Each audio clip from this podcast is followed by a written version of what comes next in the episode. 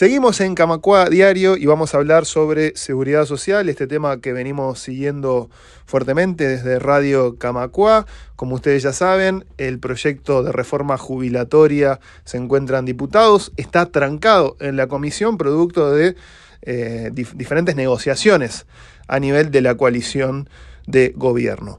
En este contexto queremos hablar y queremos escuchar al director Ramón Ruiz, el director del BPS, en representación de los trabajadores para ver cómo se está transitando esta etapa de discusión sobre un tema muy importante como es la seguridad social o en este caso las jubilaciones y las pensiones. Ramón, ¿cómo andás? Un gusto recibirte nuevamente en Radio Camacua.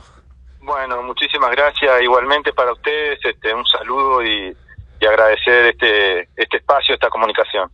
Ramón, ya hemos hablado largamente sobre cuáles son los aspectos críticos del proyecto. Te quería preguntar ahora cómo están viendo eh, desde el ERT, cómo estás viendo vos esta discusión pública que se está manteniendo a nivel de los partidos, si está arrojando algo nuevo, si está permitiendo entender mejor la problemática o no, todo lo contrario. ¿Cómo están viendo esta etapa ahora de discusión a nivel parlamentario?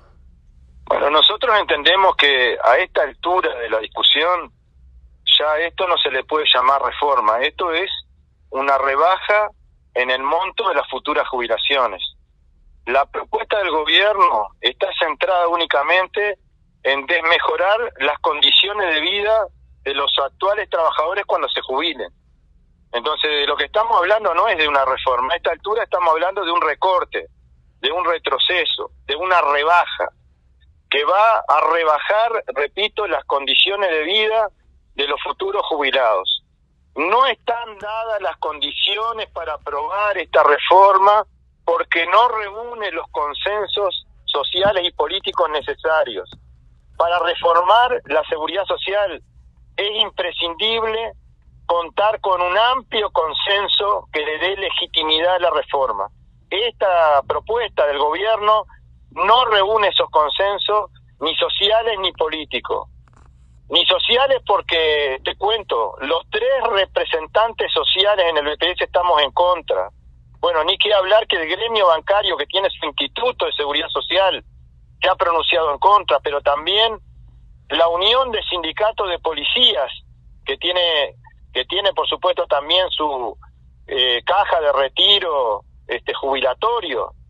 Tenemos a los escribanos y a los profesionales que también se han expresado en contra, a FUDBAN, a la FEU, a la Organización Nacional de Jubilados y Pensionistas, a la fuerza política más importante del país, que hoy está en la oposición, pero que se ha pronunciado en contra de esta reforma jubilatoria, y además, y además, el movimiento por un solo Uruguay, con el cual tenemos profundas diferencias, donde tenemos muchas discrepancias, ustedes saben bien que no forma parte, digamos, de, de nuestro campo de alianza, de nuestra de nuestro arco de alianza, pero sin embargo se ha dicho que es inconveniente aprobar esta reforma jubilatoria. Entonces, ¿quiénes son los que están de acuerdo?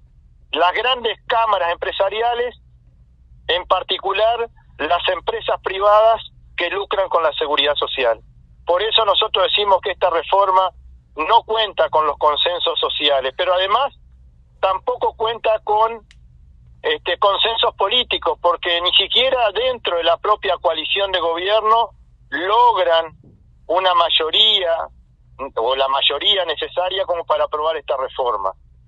Nosotros vemos que los socios de la coalición están en este momento negociando pero sobre la base de argumentos y propuestas que presentamos los trabajadores desde el primer día que conocimos el proyecto, porque criticamos que si se dividía entre 25 años iban a caer las jubilaciones, porque dijimos que muchos trabajadores no iban a poder trabajar hasta los 65 años.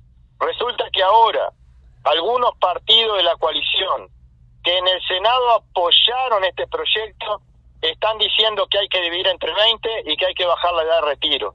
Entonces, entendemos que algo tenemos que ver los trabajadores con estas dudas, con estas dudas que se generan dentro de la coalición de gobierno. Creo que toda la información, todos los argumentos, todas las movilizaciones, todas las acciones que hicieron los trabajadores y otras organizaciones sociales son la explicación de por qué hoy la coalición de gobierno no logra eh, un acuerdo para aprobar la reforma. Por supuesto que no quiere decir que esta reforma quizás no logramos frenarla, pero nosotros entendemos que hay que seguir, que hay que seguir, no, no hay que bajar los brazos argumentando de que en estas condiciones no se puede aprobar esta reforma regresiva.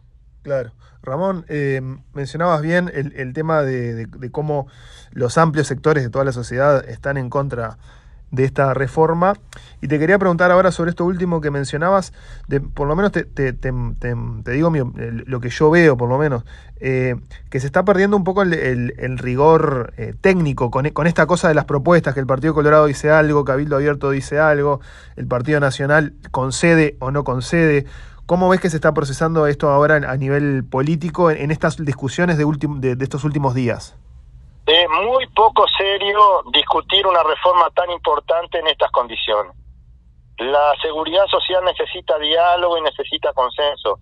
No necesita tener acuerdos políticos partidarios entre la cúpula de cada uno de los partidos, sino lo que necesitamos es participación social. Lo que necesitamos es más transparencia en la discusión.